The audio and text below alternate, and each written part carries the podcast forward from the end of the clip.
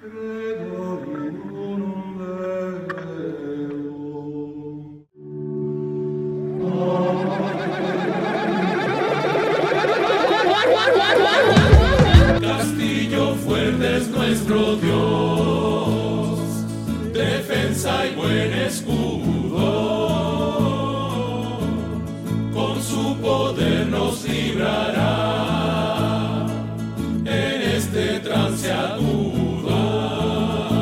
nome dele, Padre, dele, Hijo e do Espírito Santo, seja bem-vindo seja bem-vindo a mais um episódio Web Piazada. É, dessa vez, só nós três aqui para falar sobre um tema super importante que é sobre a reforma protestante. É claro que a gente ainda não chegou no dia, né? Mas daqui a uns 3, 4, 5 dias, você sabe que aí a gente vai ter a reforma protestante, que é uma data muito especial, né? Se não me engano, há 500 e quantos anos a gente tá fazendo agora, Fábio? Dois. 502 anos? 503 anos. 503 chutei anos. o- Legal, legal. Quase lá, É, hein? e- interessante que teve no. Quando fez o 500, né? Teve aí. 500 aquela mesa aqui em então é tipo 50 mil. 50 mil, exato. 50 mil. Eu não sei se 50 mil mil anos anos da reforma. reforma. 50 mil anos. é, não sei é se a gente vai estar vivo até lá, né? já, né, velho? Putz, imagina, se a, se a gente protestante Já já, tá devia desse ser jeito, validado agora É, oficialmente como uma igreja, né, antiguíssima. Lutero escreveu as paradas na, nas cavernas, mano. Arte rupestre. Entendi, tá. Ah, eu acabei não me apresentando também, né? Tem sido corriqueira aí minha não apresentação, né? Seja bem-vindo ao Crosscast, meu nome é Steven, também chamado de Magro Boliviano. É, acho que eu posso poder, talvez, atualizar esse apelido aí também, né? Porque, eu não sei se vocês perceberam, mas o, o Baianinho da Casa Bahias foi trocado, mudaram aí, e ele ficou basicamente um, um paulista da Augusta, então também se quiserem chamar de o novo Baianinho aí da Augusta, também eu fico bem parecido com ele também, né? Mas como é que vocês estão, bancada? Eu tô com sono hoje, velho. Oi? Tô com sono, tô com sono. Tô com sono hoje, com sono e é isso aí. Isso vai. Isso aí. Isso aí, isso aí. Também com a gente também, que acho que semana passada eu tinha falado que era convidado também. Não, é que eu acabei me é, errando, assim. Eu queria falar sobre o convidado e acabei falando de quem convidou o convidado, que é o, o Padre Fábio Não de Mello. Então, já apresentando ele aqui também, Padre Fábio. Salve, meu nome é só Fábio, gente. É conhecido só como Padre Fábio, porque, né, não me botem, não me façam viver esse personagem, tá? É só, é só apelido. Meu nome é Fábio, mais conhecido como Padre Fábio, não de Melo, e eu tô cansado também, velho. Não tava Tá legal no estômago sono, até né? agora há pouco. É isso. Verdade. Eu acho Cara, que é eu o fiz hora extra gente- hoje, eu literalmente fiquei 12 horas é, fora de casa. Eu saí às 7 pra voltar às 7. Caramba. Fiz isso semana passada. ó. Mas enfim, a gente vai estar falando sobre a reforma protestante. A reforma protestante que é um momento muito especial pra gente que é protestante, mas a gente analisando principalmente aquele ponto inicial que é das 95 teses. Né? Eu até estudando assim, tipo, estudando mais ou menos, né? Mas dando uma olhada nos textos assim sobre a reforma protestante, né? Eu fiquei bastante impressionado porque antes das 95 teses, é, o próprio Lutero já tinha feito outras teses e outras teses. Em, em alguns casos. Teses 2. É, a, a, a sequência né, faz mais sucesso que o primeiro. É Né? verdade, é Isso. verdade. É mais ou menos Na verdade, sim. é, Lutero ele tinha. Existem 97 teses contra um método. Quer dizer, contra o método não. Contra os escolásticos e o aristotelismo, né? Que foi escrito. Só que não se sabe se realmente foi escrito por Lutero ou se foi escrito por um Por aluno de Lutero e Lutero complementou. é, ou se. Ou alguém da o- escola, né? É, Era- ou. E daí Lutero disse que era dele, ou. Ai, mano, As pessoas assumiram que era dele. Não sei. Entendi. Não, não cara se sabe. de pau, mano. É, usa capião, né? Que nem o nome desse podcast aqui, né? Já não é mais da igreja, assim, mas a gente vai usando porque copyright, Que a, né? A gente a vai usando cruz é também. de todos nós, né? Que a cruz Isso. é de é, todos, exatamente. Isso daí. O nome Cross, o no- dia que o nome Cross tiver copyright, você sabe que foi o anticristo que comprou. Mas aí é anti-crosscast. É verdade. Isso. Não, tem que ser Pix Cross Cash ou só Pix Cash. Pixcash. Pixcash. Ah, o Pix Pix. Cash. Porque Pix é chip ao contrário, né, mano? Isso é irado, velho. Exato. Achei irado. Cara, eu, às vezes eu cara. fico meio de cara porque o, o anticristo ele, ele é meio burro, né? Tipo, é tão fácil descobrir que Pix Sim. é chip ao contrário. velho. Pois é, né? O Cara, eu dou um é- programa do Você Sabia que a gente. É tipo o demônio que fica colocando. É tipo o demônio que fica colocando as mensagens na, no CD da Xuxa ao contrário. Porra! É o mesmo. trabalho é, o muito mesmo fácil, é né? a mesma entidade, tá ligado? Portanto, a ideia é a mesma. Coisa ao contrário, pronto. E é interessante porque, tipo, o Lutero, ele, ele era agostiniano, né? Então, nesse primeiro Isso. debate que teve aí, se não me engano, das 97 teses, é ele, tipo, os elementos filosóficos realmente podem ser, qualquer elemento de cultura, assim, que não tenha, sei lá, tanta, é, que não tenha surgido no meio da igreja, ou da tradição da igreja, realmente a gente tem que olhar com um olhar, assim, não de menosprezo, mas com um olhar crítico, exatamente, né? Você reter o que é bom, o que a gente sempre fala aqui no Cruisecast, né? Só que eu acho acho que a questão do Lutero nessa primeira, primeiras 97 teses, né, diferente das posteriores que são as mais clássicas, é justamente ele que eu, eu, eu entendo que na visão dele, ele olhou para aquilo e falou: não, beleza, acho que a igreja, de vez de usar isso em algumas vezes, ela começou a partir disso fazer toda a teologia dela, certo? Isso. No período que Lutero viveu na Alemanha, estava tendo o crescimento do misticismo, né? Não misticismo, né, de coisas satânicas ou esse tipo de coisa que hoje em dia a gente assume, não, mas misticismo no sentido da palavra, de ser uma coisa misteriosa, né, mística, um mistério. Ou seja, estava se criando um apreço por ver teologia e por ver a doutrina cristã e ver a vida cristã como um grande mistério divino, ou mistério. E daí cresceu muito isso, né? E Lutero realmente. Ah, mas misticismo muito... não é, mano. Não, um não é portal, é sobre Power Rangers. Não abri, é a, abrir um portal e sair o, os, é, os capetas, os capetas de Salomão lá, não tem um livro dos diabos de não, Salomão lá? Não, Selos de Salomão. Não, então, uma é loucura, é uma loucura. Esse, esse ah, tema é loucura. Isso é Stranger Things, cara. Você tá confundindo as coisas já.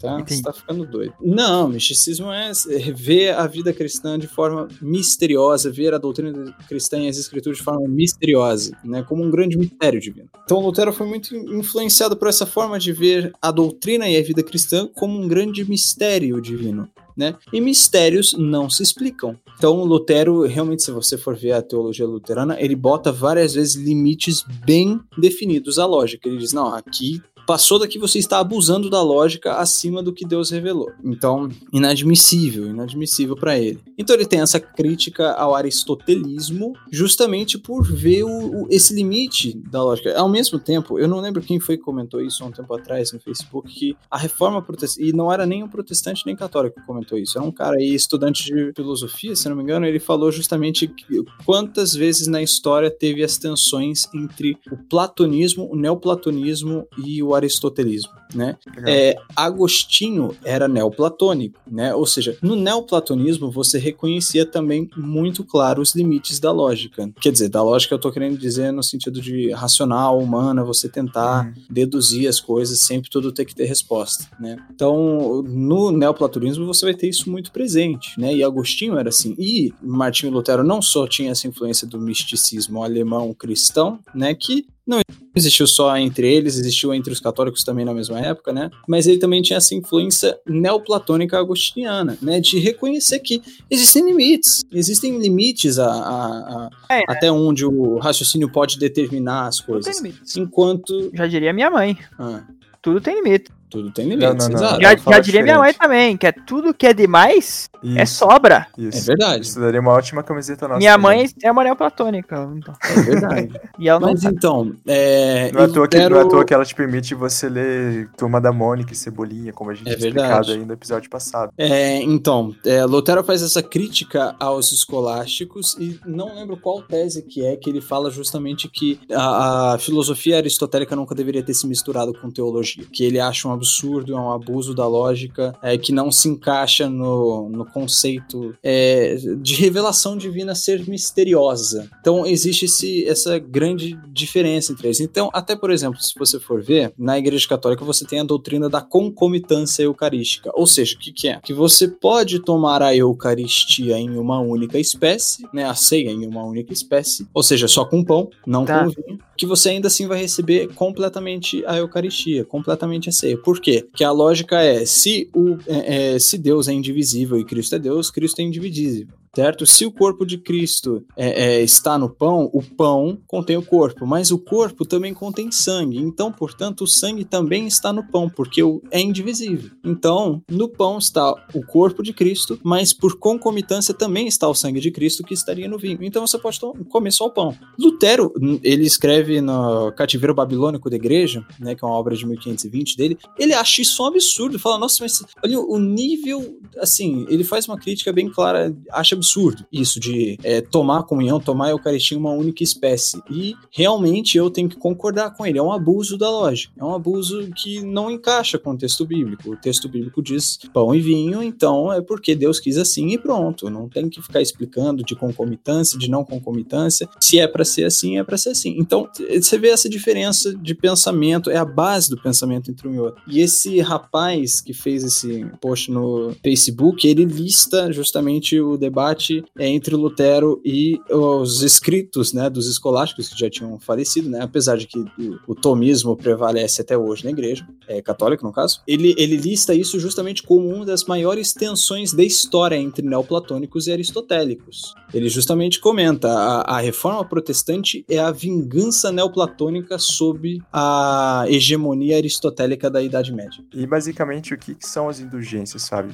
Ok, vamos lá. As indulgências elas são o concedimento de um mérito é, do tesouro dos méritos da igreja, cujo qual o Papa tem acesso através das chaves, né, por ser sucessor de Pedro. É, uma indulgência ela é um perdão de uma pena temporal a um pecado. Ou seja, uhum. vamos lá, para você entender como funciona, tentar fazer de forma resumida pode ser um tanto é, é, inadequado em algumas partes, mas eu estou tentando fazer de forma sistemática e resumida a ideia da soteriologia romana, ok? É, só em termos práticos. No batismo, quando você é batizado, você recebe graça justificadora em você, ela é infundida, infusa em você. A partir desse momento, você está em estado de graça e você está sendo justificado. Você deve cooperar com essa graça certo? E aumentar os méritos é, é, dela através das suas boas obras, né? Isso até está na é, quarta sessão do Conselho de Trento, né? Então, você aumenta com as suas obras. Só que assim, se você comete um pecado venial na Igreja Católica, você né, recebe o perdão desse pecado através do arrependimento, né, da oração, lógico também. Ô, Fábio, o que, que é, é um pecado venial, por favor? É um pecado não tão grave, vamos dizer assim. É um pecado que é feito não de forma consciente, obstinada contra o Espírito de Deus, no sentido de você conscientemente sabe que está pecando, quer pecar, você vai pecar, você sabe que pecou e é uma coisa é, é, não é, é, um gol contra. É um gol contra. Isso, Torcer é um pro Corinthians. Torcer pro Corinthians é um pecado venial? Pode ser. Não, acho que é. Não, é consciente. É, mas então, um pecado venial ele não é tão grave, certo? E ele pode ser perdoado, né, através aí do arrependimento, da oração, lógico também, né? Porque a oração é sempre, né? E assim, também pela Eucaristia você recebe perdão pelos pecados veniais, etc. Mas assim, você é, tem um pecado venial, só que você tem um pecado mortal. Ele é chamado assim porque esse pecado mata aquela graça que você recebeu no batismo. Ele te tira, mata num sentido figurado, né? É, ele te tira desse estado de graça, você não mais está em estado de graça, você perdeu aquela graça justificadora que você recebeu e te foi infusa no batismo. Temos um exemplo de um pecado mortal? Uh, homicídio. Tá, mas então, é, a, a, minha pergunta é, da onde que os caras tiraram que o adultério, por exemplo, tá, tira a minha graça do batismo? Tipo, onde é que eles viram isso e falaram, ah, agora é isso, ou eles falaram, mano, eu acho que é isso, então é isso. Ah, tem o trecho de Tiago 1, se eu não me engano, onde fala justamente, ah, é, se teu irmão pecou pra morte, não pecou pra morte, eles partem desse texto. Aí a definição do que que é, do que não é, é um pouco mais elaborada, assim, é um desenvolvimento histórico, acho que não vai caber aqui. Mas, ok, nós temos pecados mortais que eles tiram essa graça que você recebeu no batismo, certo? E agora, o que, que você faz para voltar para o estado de graça? Você não está mais é, no batismo, você perdeu esse estado de graça. E agora? Você vai se batizar de novo? Você não pode, né? O Bolsonaro se batizou mais de uma vez. É, mas Bolsonaro, né? É não é, o maior né? exemplo, não é o maior exemplo de genialidade que se tem no Brasil. Nem de nem, ser humano. Nem se for no Rio Jordão, mano. O Rio Jordão não tem um boost a mais? Não, não. É uma não. mana a mais ali? Um... Não, não, não, não. Não, não, não. Não, não, não, não, não, não, não. não. Inadmissível. Não, Antes de se batizar, mano. Garoa, assim, ah, isso é crendice, gente burra. Não já se viu? É... E, chama, e chamar as pessoas de burra é um pecado venial? Venial? Pecado... É venial, porque eu não tenho intenção de realmente né, matar elas por dentro. Mas então, e agora, o que, que você faz? Você não pode se batizar de novo, ok? O batismo é uma vez só. Então, o que, que você faz? Você perdeu essa graça que você recebeu no batismo, você não pode se batizar de novo. Aí tem o sacramento da penitência, certo? Que isso na igreja católica, lógico que eu estou falando, né? Que é o quê? Pedro recebeu as chaves do reino dos céus, como está em Mateus 16, né? Eu não vou entrar no debate se todos receberam ou não, só eu tô falando do ponto de vista católico, tá? Pedro recebeu as chaves do reino dos céus. O Papa é sucessor de Pedro, então ele também tem essas chaves, certo? Todos os sacerdotes são ordenados por um bispo, que são ordenados por outros bispos, que alguma hora chega, né? Estão todos debaixo do Papa, né? Ou seja, o que acontece? Quando você pecou um pecado mortal, você vai diante de um sacerdote ordenado pela igreja, vai confessar o seu seu pecado e demonstrar verdadeira contrição, né, verdadeiro arrependimento desse pecado, então o sacerdote ele vai estender essa autoridade das chaves que o Papa tem a você e vai dizer te absolvo, né? Ele vai perdoar esse pecado que você cometeu. Então é você assim não está perdoado da pena é, é, última, da pena final, da pena eterna deste pecado, né? Que seria o inferno, né? Porque você morre em pecado mortal, você vai direto para o inferno. Então você recebeu aí o, a, o perdão do pecado. Só que a, aí tem a segunda parte, entre aspas, vamos dizer, a segunda parte do sacramento da penitência, que são as obras de satisfação, né? Nas obras de satisfação, o que, que o, o sacerdote ele vai te orientar o que, que você tem que fazer para reparar isso, esse pecado que você cometeu. É, então o que acontece? Nas obras de satisfação você pode ser convocado a rezar tantos Ave Maria, né? Ou tantas vezes o, é, é, é, o Pai Nosso. O sacerdote vai determinar o quanto seria o suficiente, né? Para dependendo do que você fez, né? É, eu não sei se hoje em dia essa prática é tão comum, mas também ele pode te orientar a dar esmolas também com uma obra uhum. para reparar esse erro que você cometeu, né? É, e daí quando você faz essa obra de satisfação, primeiro recebeu o perdão ali do sacerdote, agora você reparou o erro e este reparar de erro gera um mérito diante de Deus que é, vai te, te reconectar a, a esse estado de graça, você vai voltar ao estado de graça de justificação, aí você volta a estar salvo. Uhum. É, então, onde que entram as indulgências nessa história, né? Nas obras de satisfação. Então você ia lá, se confessava de um pecado, você recebia o perdão do sacerdote e daí você tinha que fazer uma obra de reparação, né? Uma obra de satisfação. E às vezes você poderia comprar uma indulgência ao invés disso, né? Você isso no século XVI, né? Você comprava uma indulgência é, e através dessa indulgência, o que, que era indulgência? Era um documento papal onde o Papa ele abriu o tesouro dos méritos da igreja e concedeu um mérito que estava lá a você e agora você é, recebeu a, o perdão por uma pena temporal, né? Uhum. Ou seja, o pecado que você cometeu,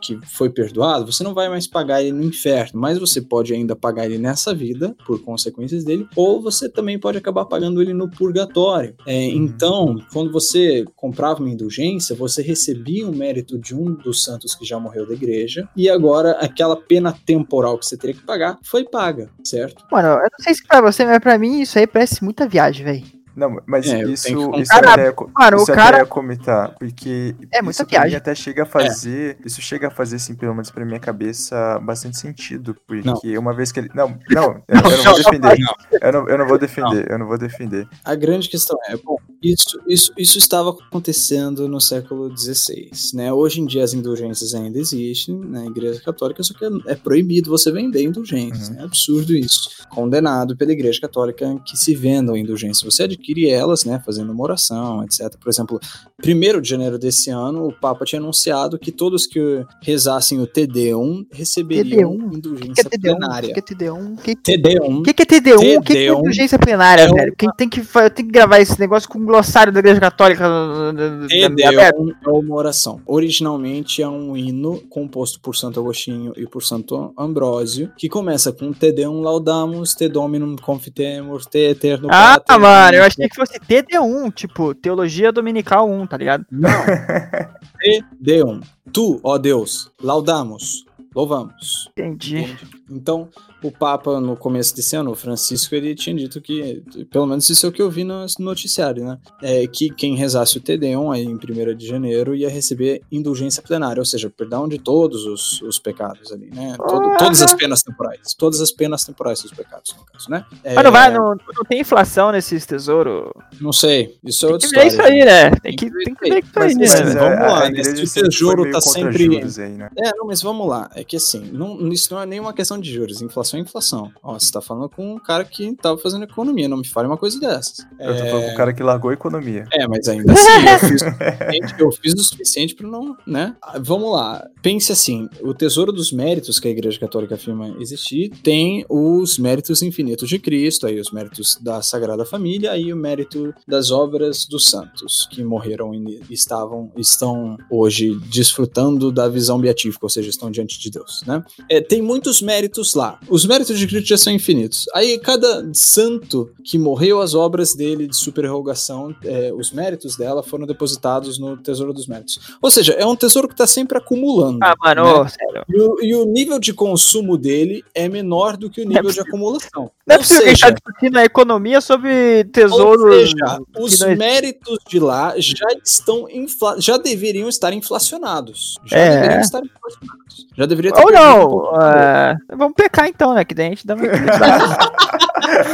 Peca pra Pelo menos dá uma. É. Que daí a gente não. começa a balancear. Exato, vamos não, lá. Mas isso galera. já não era feito aí, Papa é Leão 10, se não me engano. Tem uns caras não, aí que lá. fazer isso muito bem. Só, vamos lá, explicando como as coisas começam a se cruzar na reforma, né? Como as histórias começam a se cruzar. No direito canônico da Igreja Católica ali no século XVI, eh, eu não sei se ainda hoje isso impera, mas não era possível que um arcebispo fosse arcebispo de três é, é.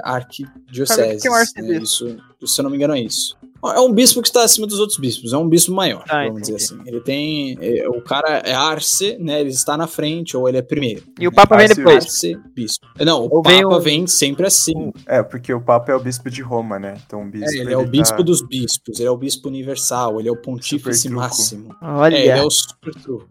É. Entendi. Então, assim, é, o que que acontece? Na época já tinha um arcebispo que era responsável por duas arquidioceses, né? Duas regiões. E ele queria se tornar arcebispo de Mainz também, que é uma região da Alemanha, né? É, só que pelo direito canônico ele não poderia. Então o que, que ele faz? Na época tinha morrido o papa anterior, que era Alexandre VI, conhecido como Rodrigo Borgia, né? Do jogo do Assassin's Creed, quem conhece, né?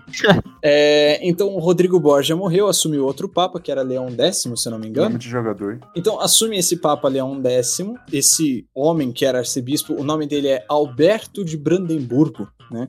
Alberto de Brandemburgo queria ser arcebispo de Mainz, uma arquidiocese, que era de Mainz. É, e ele. É, Mainz na Alemanha. Que era demais. Demais. Era demais, era demais, era demais. Então o que, que ele faz? Ele compra esse cargo. Ele paga o Papa Leão X para ser arcebispo também. Ele propinou o Papa a ser arcebispo da, de Mainz também. É, e o que, que ele fez para propinar o, o Papa? Ele emprestou uma quantidade de dinheiro muito grande de uma família de banqueiros, né? E quando ele fez esse empréstimo, ele comprou o cargo dele e também outra parte do dinheiro foi para a reconstrução da Basílica de São Pedro, né? Porque assim, o Papa anterior era péssimo, imoralzíssimo, assim, absurdamente um homem, é assim, que foi pro inferno sem dúvida nenhuma, assim, assinado é, qualquer pessoa sabe que esse homem foi pro inferno. Quem? Quem? quem?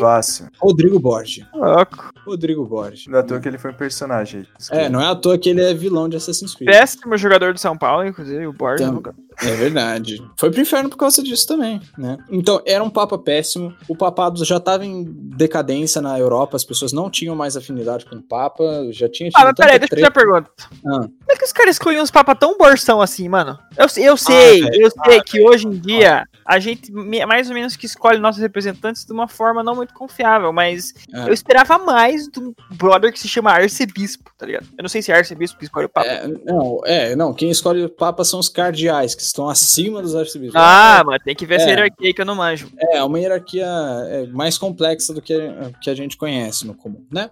O que acontece? É, é, o Papa anterior era muito imoral, muito imoral. E ninguém mais tinha afinidade com o Papa já tinha um tempo, já tinha tido treta lá na França. A Europa já não estava mais com muitas. Não estava gostando muito mais do Papa, já tinha mais de um século, né? As coisas estavam se acumulando, assim, tava ficando. Não dava para levar a relação mais, né? E daí, se o Papa que assumiu, a esperança é que ele, né, ele seria um, um grande renovador do papado, né? Uma nova esperança. Finalmente morreu o Rodrigo Borges, assumiu aí esse novo Papa e ele vai reconstruir entre aspas, a igreja. E os, o ato simbólico de reconstruir a igreja para ele, é, ele demonstraria através de uma expansão e reconstrução da Basílica de São Pedro, lá no Vaticano. Né? Uhum. Então o que uhum. acontece? Esse Alberto de Brandemburgo, ele faz esse empréstimo de um bancário, dá o dinheiro para o Papa para comprar a posição de arcebispo e esse dinheiro é investido também é, na reconstrução da Basílica de São Pedro. A grande questão é, ele fez o empréstimo. Ele, teria, ele, ele, ele fez o empréstimo, ele teria que pagar alguma hora, né? Como que ele iria pagar? Um homem chamado Johannes Tetzel, que tinha sido inquisidor, se eu não me engano, na Polônia. É, esse homem era um vendedor de indulgências, assim, um marqueteiro de primeira linha. O cara era totalmente charlatão. Universal. É, nossa, totalmente charlatanice absurda. Veja bem, Fábio, todo dia acorda um otário e um malandro. Essa é, é Exato. Em algum verdade. momento ele se encontra. É verdade. No caso, justamente, ele fez o um empréstimo, né? O, o, esse homem de Brandemburgo, né? O, fugiu já o nome dele, Alberto, Alberto de Brandemburgo. Ele faz o um empréstimo e como que ele ia pagar? Ele pega esse homem chamado Johannes Tetzel e manda ele para, opa, vai vender indulgência para ajudar a pagar aqui é, é, as minhas contas que eu fiz, né? É, e daí esse Tetzel ele vai viajando os vilarejos da Europa, fazendo ali o seu marketing. Ele tinha um jingle, gente, que ele fala falava toda vez. Sim, e ele sempre recitava isso, que era toda vez que o pote te limpar, uma alma do purgatório irá saltar. Ou seja, toda vez uhum. que o barulho de uma moeda cai no pote, né, pagando uma indulgência, a alma de alguém do purgatório, que é seu familiar, para quem você comprou indulgência, salta do purgatório, saiu do purgatório. Bom, eu acho, eu acho válido. E daí o que acontece? É, o, a fama de Tetzel já seguia ele e ia à frente dele, né? Então as pessoas já é. sabiam quando o Tetzel estava chegando. E daí, Tetzel sabia que no dia 31 de outubro, é, que é o dia de Todos os Santos no calendário da igreja, ia ter a abertura do relicário lá em Wittenberg, que era um relicário grande, com grandes relíquias, e que o povo ia querer visitar. Então a ideia ele, dele era: eu vou para Wittenberg no dia de Todos os Santos, que eu sei que lá se reúne uma multidão de pessoas que estão emocionadas, que estão empolgadíssimas de ver relíquia dos santos, e eu vou começar a vender o mérito dos santos aqui para essas pessoas através das indulgências, né? É, e Lutero ficou sabendo disso. É então, meia, né? então, Lutero ele escolheu o momento assim perfeito para pregar as teses, porque ele esperou até o dia 31 de outubro, que é o dia que Tetzel estaria lá, que é o dia que tudo iria acontecer, que o plano de Tetzel ia é, é, decolar ele vai lá e estraga a festa logo no começo. ele, ele, é aquele meme da, das irmãs soprando o, é, o bolo, é, e aí ele soprou. Isso. isso. Tragou, entendi. Essa é a ideia. Você acha que. O, clássico, a clássica pergunta, né? Você acha que se não tivesse tido a invenção da imprensa, da imprensa, ah, não. Ah, sim, sim. É, sim, da marca sim. de Gutenberg, você acha que teria. É, as, coisas, as coisas teriam sido talvez um tanto diferentes. Eu não sei dizer até quando. Assim, eu vou dizer, nessas horas eu adoto um método de pesquisa histórica muito weberiana, de não é, hipotetizar sobre o que não aconteceu. Certo? Famoso Tiago Vercelino do Palavra da Vida, ele tem uma frase famosa que ele diz o seguinte: Se minha avó tivesse nascido homem, eu não teria nascido. É mais ou menos isso, entendeu? É. É. Alguma coisa para falar mais aí, pesado? Pra mim é isso aí. Que a gente não a gente chegou na a gente não passou de Lutero pregando as paradas no, na igreja, né? É, mas não, é dia 31 de outubro se celebra isso, né? É, exatamente. Gente, uhum. Porque é o dia que ele fez isso. Então é isso aí, a gente focou no que aconteceu no dia 31. Nos fatos, né? Exato, nos fatos brutos. Fatos brutos e sem corte. Que, se você fosse cantista, um kantiano, você diria absurdo. Ah, mano, achei que... Isso daí é signo? Kantiano? É, eu achei que fosse um... Ah, você é um cantista. Sua posição no coral é fazer cantismo. Não, contínuo. Contínuo? contínuo. Contínuo. Vai, continua aí teu raciocínio. Acabou, velho. Não, se você é um cantista, o que, velho? É isso? Se você é um cantista, então, acabou? um cantista, você vai dizer, ah, não, não chegou ao fato bruto, à realidade bruta. Ah, que coisa que... Kant. Ah, entendeu? Ah, eu tô falando de Kant, exato. Ah, é... Nem sei se eu falei direito, tô cansado o suficiente pra ah, não saber cantista. se eu tô falando de Kant. Meu Kant, Deus! filósofo. Sim, é, mano. Da igreja cantista. Do Manu, Manu, do Manuzinho, mano. Ah, desculpa, gente, eu tô... tô o cara tonto. tá leso, de verdade. tô tonto, já. Eu falei pra você parar de fumar essa porcaria aí, né? É, a gente já cansou de avisar. Já cara, ah, não, é cara... Ai, não, mas é só pra subir na montanha ficar de boa, vou mastigar cocaína aqui. vou mastigar a folha de coca aqui. Então estamos semanalmente aí no Spotify. Tem o Deezer também, que também é muito utilizado pela galera também. Vai estar mas... tá no YouTube semana que vem. O Steven disse. Isso, tá isso, isso. Vamos, vamos tá esperando aí, galera, que vai estar. Então, Pode... se não tiver Semana YouTube, que vem, ser... esse podcast estará no YouTube. Ó, okay? se, não é se, não se não tiver no YouTube, vai ser culpa do Fábio. Não, deixa, deixa, deixa, deixa. Vamos lá, só joga no YouTube e acabou, velho. É isso que vai ser. Semana que vem isso vai estar no YouTube. Agora a gente já estabeleceu a meta, a gente vai ter que cumprir ela de uma vez. Ah, mas tem que upar os antigos também, então, né? Ah, isso a gente faz depois porque é um trabalhão. Isso vai demandar muito tempo. Mas é muito trabalho. É, a gente tem que começar. Começa já atualizado. Né? Vamos lá. Tá bom. Ok. Então semana que vem, no seu melhor YouTube. Isso aí, no canal do YouTube do Crosscast, que a gente vai fazer essa semana. Então é isso, gente. Se fica ligado aí em Flow Podcasts. Nossa, vamos hein? passar o rodo no Flow Podcast, os caras vão cair, o total. Eu passei ali pra, pra dar uma olhada, tipo, tinha 25 mil pessoas. Tipo, é, é muita gente, velho. É pouco, é pouco. 25 mil pessoas, mano. É, 25 mano, você tá achando? Né? A Bruna Santini tem mais seguidor que isso. É, velho. Ah, não, 25 mil não. Era mais. 25 era, Acho que eram três dígitos. Acho que eram três dígitos, velho. Acho que era. Acho que então era três dígitos. Era 250 pessoas. Não, mas me explica por três dígitos. Oh, vai se ferrar, velho. Steven, mano. Vai dormir, vai, Steven. Steven, acabou o podcast, gente. É isso aí. Não, Semana que vem a gente tá no YouTube. Mil. Steven, vai dormir. É isso. Vamos sair. Sai, sai do canal, Claro. Vamos. É, tô saindo.